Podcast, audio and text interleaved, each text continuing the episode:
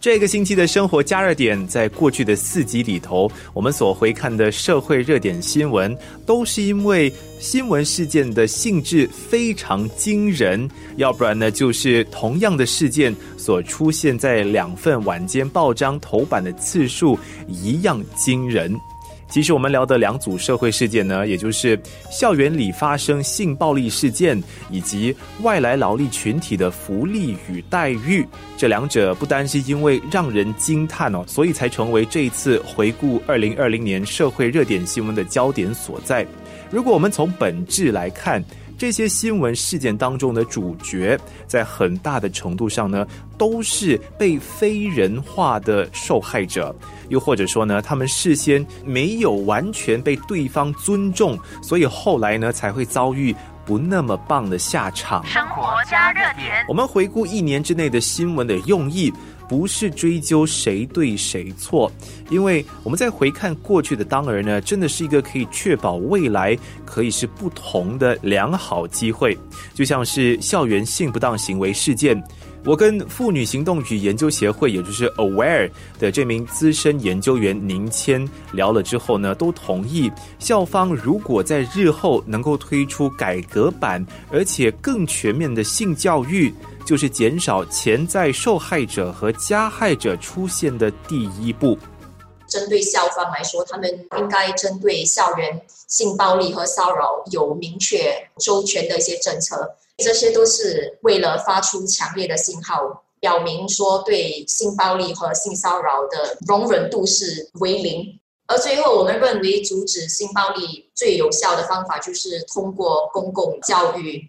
所以，向年轻人传授像是同意、尊重等一些健康的性关系理念。对性教育而言，也应该包括有关于性别的暴力，以及如何将性教育的课程内容从性别规范和性别不平等的讨论作为出发点，这也是很重要。生活加热点。针对外来劳力呢，也就是客工们和帮佣们，外籍劳工中心和家庭佣工中心的杨木光主席就提醒，这一群体的文化习俗、教育水平，甚至是个人习惯，本来就和国人不一样。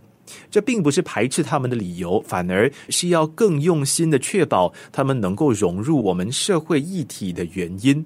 尤其现在疫情当前，继续分你我以及划界限的话呢，这其实对大家一点好处也不会有。这个疫情给我们冲击真的是很大，那我们也希望国人能够通过这一次的这个呃波浪。也更了解到客工在我们这整个经济社会所扮演的角色，和我们必须应该怎么样更好的来让他们能够融入。所以接下来整体的一个政策，我觉得应该是会怎么样让原来我们所需要的这个呃客工的人数能够回流。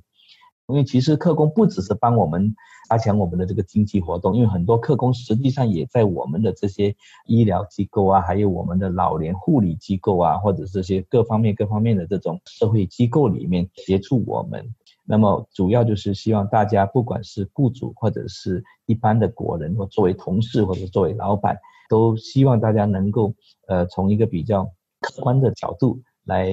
看待这个问题，把这个当成是我们大家必须一起呃努力的一个方向，因为让他们能够掌握怎么样更好的追踪行踪，怎么样更好的保持个人卫生，是一个非常非常大的一个挑战。那我们一定要大家一起啊努力。当然，他们的福利跟他们在这里的待遇，我是觉得基本上新加坡如果一直能够成为我们很多外来的这个客工向往的一个工作地点的话。那表示我们实际上呃还是保持相当高的水平的。我们只要能够注意一些呃细节，那么也希望大家都能够尽我们的能力，把那些害群之马，就是一些呃不良的这个雇主，把它给举报出来，然后让这些能够得到法律的制裁。那这样的话就能够让我们整个客工的群体能够更放心，那么我们整个工作环境跟新加坡的经济跟社会的发展，呃，才能够有效的走向新的一个啊，我们所谓的这个新常态。生活加热点，我们回顾了新闻，没有再奢望社会能够一瞬间变得美好，但是我觉得经过这一次的对话啦，我们至少能够开始正视问题所在，日后呢就能够事半功倍的调平社会里头现在所存有的差异。